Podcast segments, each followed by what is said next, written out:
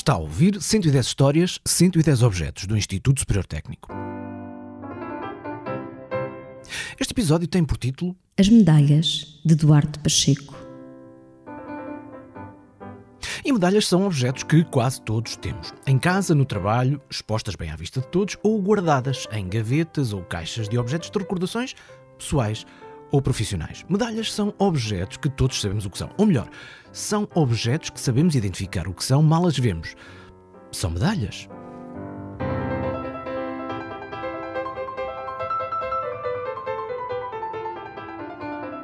Mas aqui neste programa gostamos de saber mais sobre coisas que não conhecemos ou coisas sobre as quais pensamos já saber tudo. Temos que começar mesmo pelo início. O que é que é uma medalha? Foi a pergunta que colocámos a. Mário Gouveia, sou historiador de formação e ao longo dos últimos sete anos tenho vindo a trabalhar como conservador uh, do primeiro projeto Museologia Digital dedicado à numismática e à medalhística, que é impulsionado pela Imprensa Nacional Casa da Moeda. Uma medalha, no fundo, para nós compreendermos o conceito, temos que uh, uh, remontar à sua etimologia, não é? A palavra medalha é uma palavra de origem grega, que tem a ver com metalon, que designa a sua origem uh, uma mina ou um minério ou um metal, tendo a palavra depois sido transferida para o latim, a palavra metallum, de onde derivou o nosso medal, uh, metal, uh, sendo utilizada na Idade Média para designar peças metálicas, moedas metálicas. a nossa palavra é uma palavra que designa, no fundo, um objeto munitiforme, ou seja, um objeto que tem a forma de uma moeda, mas tem funções diferentes de uma moeda. Ele é produzido geralmente em metal, o metal é variável, pode ser um metal nobre, como é o caso do ouro ou da prata, ou metais mais pobres, como é o caso do cobre, do estanho, eh, do ferro, e tem como função principal evocar um facto uh, relevante, um facto político, institucional, económico, social, cultural, religioso, filosófico, artístico, literário, enfim, aquilo que se pretenda. as medalhas são geralmente produzidas por cunhagem ou por fundição. Elas podem apresentar módulos e pesos uh, com configurações variáveis. Há medalhas maiores, há medalhas menores, mas aquilo que as caracteriza é o facto de serem objetos, na esmagadora maioria dos casos, portáteis e duradouros. Uh, e no fundo, esse caráter portátil e duradouro tem, está diretamente relacionado com a função da moeda, ou da medalha neste caso, que é no fundo comemorar, celebrar, evocar, perpetuar, em determinados casos também premiar, reconhecer, distinguir portanto, uma função que está relacionada com um plano uh, memorialístico que desempenha um papel importante ao nível do imaginário coletivo, tem uma função coletiva e em determinados contextos políticos até propagandístico. Por serem normalmente feitas de metal, as medalhas são objetos que perduram no tempo. Podem durar uma vida inteira. Aliás, podem durar bem mais que uma vida. Nós não estamos cá para sempre, mas as nossas medalhas, aquelas que temos em casa ou no trabalho, expostas ou guardadas, essas provavelmente ficam depois de nós. As medalhas de Duarte Pacheco.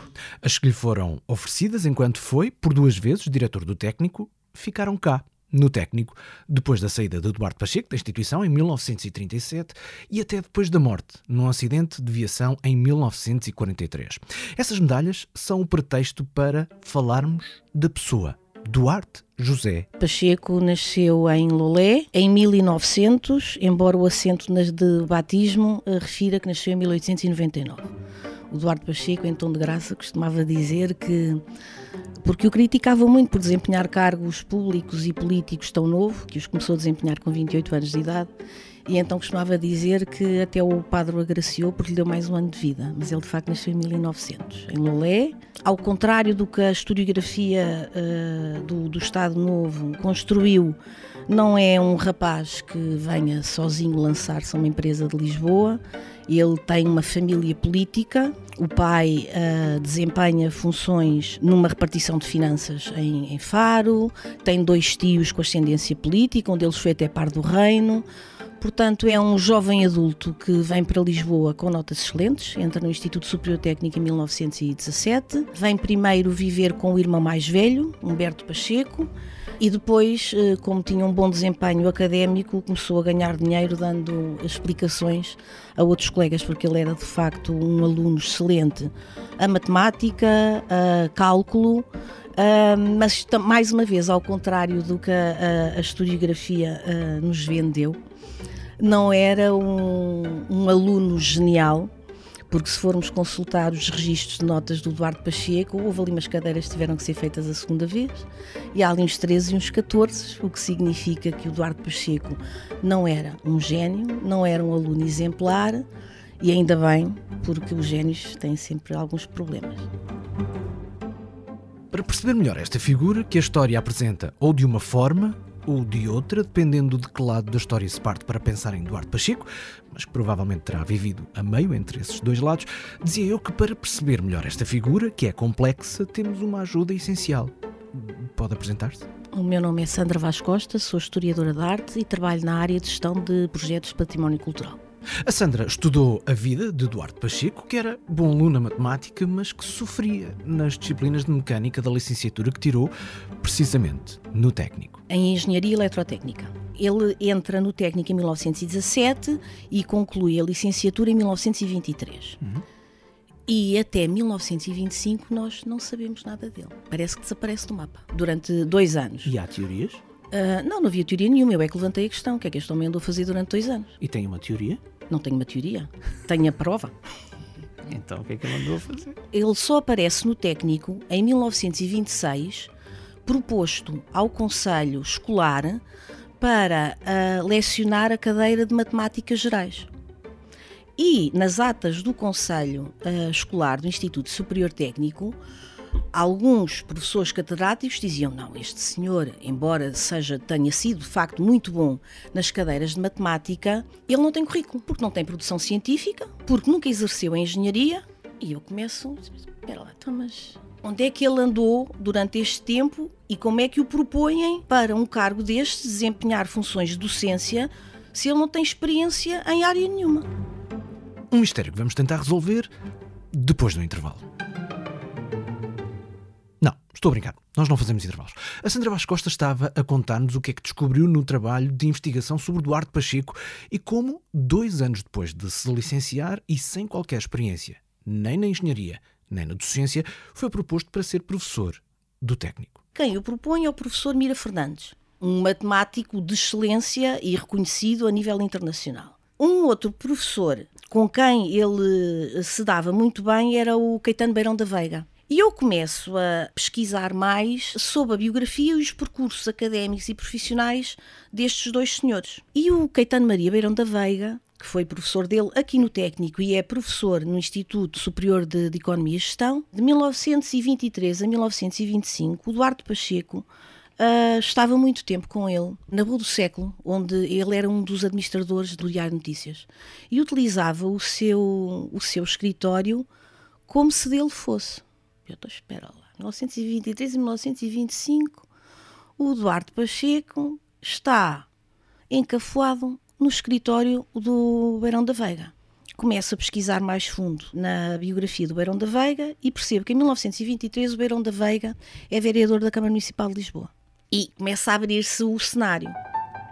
O Duarte Pacheco entra, de facto, como professor do Instituto Superior Técnico em 1926 e a partir do momento em que entra, também tem voz ativa no Conselho Escolar do Instituto Superior Técnico. E a primeira vez que fala, agradece o facto de o terem recebido de volta à casa, já não como aluno, mas como docente, e traz uma promessa com ele: a construção das novas instalações do Instituto Superior Técnico. Uma história de que aqui já falámos algumas vezes, sobretudo no episódio 19, intitulado A Primeira Imagem do Técnico. Promessa que Duarte Pacheco deixou logo em 1926, na primeira vez em que falou ao Conselho Escolar, como, digamos, mero professor, levou a que subisse a diretor logo a seguir em 1927, apenas um ano depois de ter sido nomeado professor, e sucedendo no cargo a Eduardo Ferrugento Gonçalves, que tinha sido o segundo diretor do técnico, depois de Alfredo Bem Saúde, que dirigiu o técnico desde o início em 1911. Em comum, estes dois antecessores de Eduardo Pacheco e os restantes conselheiros que participavam na direção do Instituto tinham um mesmo problema. Desde 1911 que os vários diretores do Instituto Superior Técnico tentavam uh, financiamento para construir a sua escola de raiz. Todos eles falharam. E este homem não falha.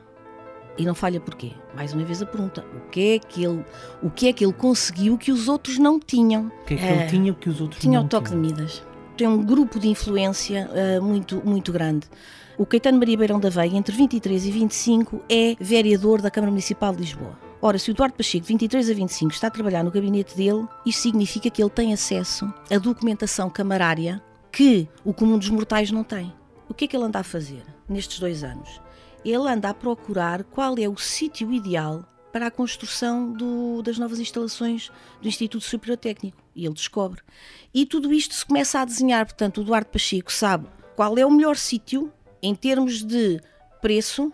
E o, o Eduardo Pacheco, portanto, quando entra como professor do, no, no, técnico, traz de facto esta promessa. E começa a explicar o dossiê que já, que já trabalhou e os professores, obviamente, quer dizer, é um rapaz de 20, 26, 27 anos, cheio, cheio de genica, com uma grande capacidade de argumentação, com uma grande capacidade de trabalho, e estes professores decanos, dos seus 60 e muitos, 70 e tais, alguns com 80 e poucos, acreditam no, no entusiasmo deste jovem professor e estão com ele e vão para a frente. E o projeto das novas instalações do Instituto Superior Técnico concretiza-se com um esquema fenomenal que o Eduardo Pacheco criou de, até de autofinanciamento. Mais uma vez, volto a sublinhar, episódio 19, a primeira imagem do técnico. Bom, estávamos a 1927, já com Eduardo Pacheco como diretor do técnico e com um projeto grande pela frente. A construção do campus vai de 28 a 32, mas em termos de desempenho de funções, já é um homem com muita projeção social e política, porque em 1928, com 28 anos de idade, ele é nomeado uh, Ministro da Instrução Pública, portanto, o equiparado hoje em dia a uh, Ministro da Educação. E é aí que os portugueses passam a conhecer Duarte Pacheco? é aí que os portugueses que têm acesso à informação passam a ouvir falar de um nome recorrentemente que é Eduardo Pacheco. E mesmo ele só, ele só desempenhou funções de, de ministro da Instrução Pública é o, por cinco meses. O atual ministro da Educação. Exatamente, por cinco meses, mas deixou um grande trabalho feito. Ele quer que se construam residências para alunos deslocados, experiência própria.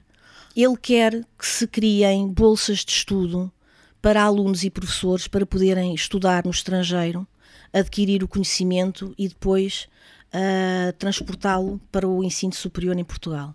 É um homem que, como ministro, tendo tido a experiência de aluno e tendo tido a experiência de, de docente, de professor, grande parte das linhas de ação que ele propõe nestes cinco meses de, de Ministério da Instrução Pública tem a ver de facto com a melhoria de um cenário que ele conhece. Uh, portanto, não é, ele não desempenha estas funções uh, por simpatia em termos de programa de governo. E tanto não desempenha, fica lá pouco tempo, porque o Eduardo Pacheco é um homem com muito poder de concretização, mas é uma máquina demolidora contra os interesses privados. E isto, anos mais tarde, vai custar-lhe caro, quando desempenha o, o cargo de Ministro das Obras Públicas. Mas é onde ele é depois mais conhecido. É, muitas, muitas, muitas individualidades, muitos políticos passaram pelo corpus ministerial do, da vigência do Estado Novo, não é? Mas eu acho que de todos é dos poucos com quem a, a história de Portugal uh, vive mais pacificamente, não digo totalmente, mas mais pacificamente. Acho que hoje, hoje em dia todos lhe reconhecem de facto este poder de concretização e esta visão estratégica que ele tinha. Isto, isto é um homem que ele, ele morre muito cedo, uh, morre na sequência de um desastre automóvel em 1943 e, portanto, é um homem que começa a trabalhar com 26 anos, como professor do técnico, uh, morre com 43 anos no desempenho de funções de Ministro das Obras Públicas, mas é um homem que, em 18 anos de obra pública, transformou por completo a paisagem do país o país fica dotado de escolas primárias, liceus, tanto há liceus por todo o país, é com o Eduardo Pacheco que começam a construir os campos universitários, nomeadamente este, não é? Que é a primeira grande obra dele. Temos estradas, temos o primeiro rasgo da autoestrada, temos hospitais, temos eh, estações de, de CTT, correios, temos tribunais, palácios de justiça, estabelecimentos prisionais, portanto, todos os programas arquitetónicos que fazem as infraestruturas de um país são de facto criadas com o gabinete que este homem lidera. Por mais que uma vez, primeiro de 1932 a 36, regressando ao cargo de diretor do técnico por um ano, antes de chegar a presidente da Câmara de Lisboa em 38, mesmo ano em que volta a ser ministro das Obras Públicas e Comunicações, até 16 de novembro de 1943. Esta foi a data em que morreu, no Hospital da Misericórdia de Setúbal, na sequência de um acidente, no dia anterior, no regresso de uma viagem de carro a Vila Viçosa, para acompanhar o andamento de uma obra pública, um monumento a Dom João V. Quando dizem que o, que o Duarte Pacheco acumulou a Câmara com as obras públicas, não é bem verdade, porque quem fica em regime de substituição é o Rodrigues, é o Rodrigues Carvalho. Ele é que exerce o cargo de Presidente da Câmara de Lisboa. E logo após a morte, logo após a morte do Duarte Pacheco, há uma reunião de Câmara extraordinária e o Rodrigues de Carvalho diz que é muito importante que se crie logo um, uma obra eh, uma obra em memória do Duarte Pacheco porque é uma figura única que o Estado acabou, acabou de perder eh, e que o país fica órfão. Uma obra que existe e que cerca de 70 anos depois toda a gente conhece, de fama ou por utilização frequente para quem mora ou trabalha na região de Lisboa. A Câmara aprova logo que a próxima obra a inaugurar tenha o nome do Duarte Pacheco, e é aí que se decide que é o viaduto. É esta que vamos acabar e é esta que vamos inaugurar. Portanto, é uma obra de gênio, tem tudo a ver com a engenharia. E sim, este som é gravado no local, não exatamente no viaduto, porque é perigoso e provavelmente proibido parar naquele local. Este som é gravado numa passagem superior à autoestrada A5, logo ali, a uns metros do viaduto e da estátua em bronze de homenagem a Eduardo Pacheco. Mas voltamos à reunião de Câmara em novembro de 1943. A Câmara quer criar em Lisboa um monumento em memória de Eduardo Pacheco.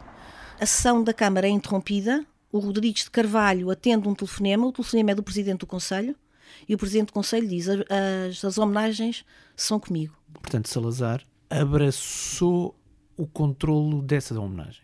Abraçou o controlo até, até ao esquecimento, até à pressão popular para que existisse um monumento em memória do Eduardo Pacheco. E já agora porquê? Porque o que o Estado Novo vai fazer com a morte do Eduardo Pacheco é criar uma memória a seu proveito. É nesta altura que se cria aquele mito do é um jovem que nasceu para o bem da nação, solteiro, deu a vida à causa pública. Ou seja, queriam controlar a narrativa. Exatamente, controlar a narrativa, controlar a narrativa. Para que a história que se viesse a contar no presente, naquele presente e no futuro, que é hoje o nosso presente, fosse devidamente controlada e escrita pelo Estado Novo. É? Exatamente. Estou a interpretar bem? Foi, foi o que aconteceu, precisamente. E porquê até ao esquecimento? Porquê que me disse isso? Até ao esquecimento, porque nesta cronologia do mito, logo após a morte, tudo quanto são uh, artigos de jornal e durante, durante o primeiro mês é como se o país de facto tivesse ficado órfão. Porque o, Duarte Pacheco deixa uma imensa obra pública que muda a paisagem do país em 18 anos, mas não deixa nenhum herdeiro político. E não deixando nenhum herdeiro político, é aí que o Estado vai absorver essa tal narrativa uhum. e vai criar uma imagem mitológica. É, que é, é, a criação de um mito, mas depois vai diluindo. Nos primeiros dois anos, uh, aproveita muito dessa orfandade. A partir do terceiro ano começa a diluir, a diluir, a diluir, mas há muita pressão por parte dos municípios que querem de facto contribuir para a construção do, do monumento ao, ao, ao ministro. Uh, Cria-se uma espécie assim de uma bolsa em que cada município contribui com o que pode e é de facto em 1953 que é inaugurado, não em Lisboa, não, não, não, que isso causa muita sombra, lá em Lolé. Porquê muita sombra em Lisboa? Porque nunca se quis, nunca se quis construir. O projeto da Câmara de Lisboa é hum, criar em Lisboa um monumento a Eduardo Pacheco. Mas isso é vetado pelo Estado, é vetado pelo, pelo, pelo Presidente do Conselho. Porquê? Porque faz sombra. Ou seja, eu seria costumo, uma figura costumo... maior que o próprio. É uma figura que está a par. Ah. Okay. É uma figura que está a par. E que teria que estar, na tal narrativa, a um plano mitológico, mas um pouco abaixo de Oliveira é, Salazar. E, portanto, o monumento é construído uh, na terra dele. Em Lolé. Em Lolé. E, e curiosamente, e, e, esta é a interpretação que eu faço, pode estar errada, o Oliveira Salazar, depois do Duarte Pacheco morrer, só o menciona duas vezes. Na Assembleia Nacional quando é o discurso da homenagem, das homenagens fúnebres, fala do Duarte Pacheco nesse dia, porque perdeu o ministro, E publicamente só volta a falar do Duarte Pacheco na inauguração do monumento em memória, ou seja, 10 anos depois. Nós temos 10 anos de silêncio.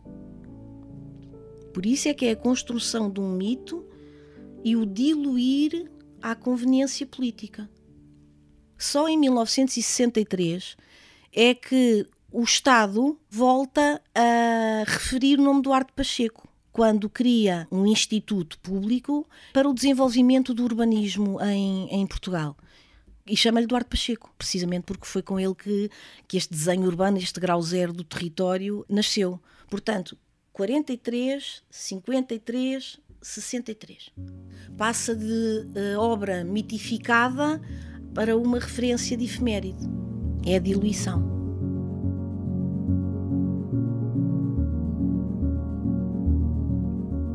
Sandra Vaz Costa, investigadora cuja tese de doutoramento resultou na publicação com a chancela da IST Press do livro O País, a Régua e Esquadro, Urbanismo, Arquitetura e Memória na Obra Pública, de Duarte Pacheco. Como é que acha que devemos terminar esta conversa? Uh, exatamente como eu comecei o texto da, da tese de doutoramento. A ponte Salazar caiu e o viaduto Duarte Pacheco manteve-se. De algum modo, é verdade. A ponte que ainda hoje existe sobre o Tejo pode até ser a mesma do antigamente, mas mudou de nome com a Revolução em 1974. O mesmo não aconteceu com o viaduto que fica ali a cerca de 2,5 km de distância e que mantém, desde a inauguração em 1944, o mesmo nome, Duarte Pacheco. Revelamos aqui o final da conversa com a Sandra Vaz Costa, mas há muito mais lá pelo meio que só pode ficar a conhecer ouvindo a versão alargada que fica disponível no site do programa em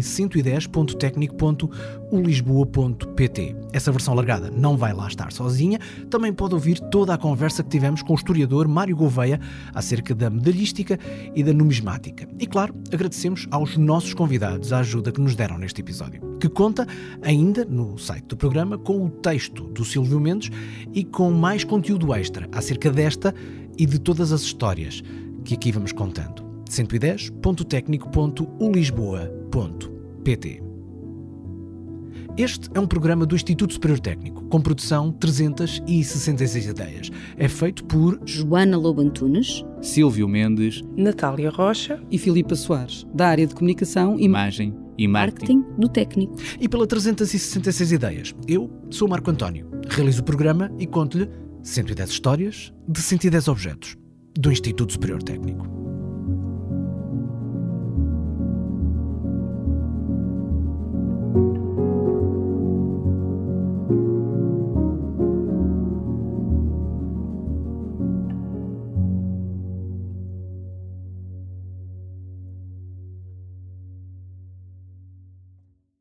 «110 histórias, 110 objetos do Instituto Superior Técnico é uma parceria com o público. O público fica no ouvido.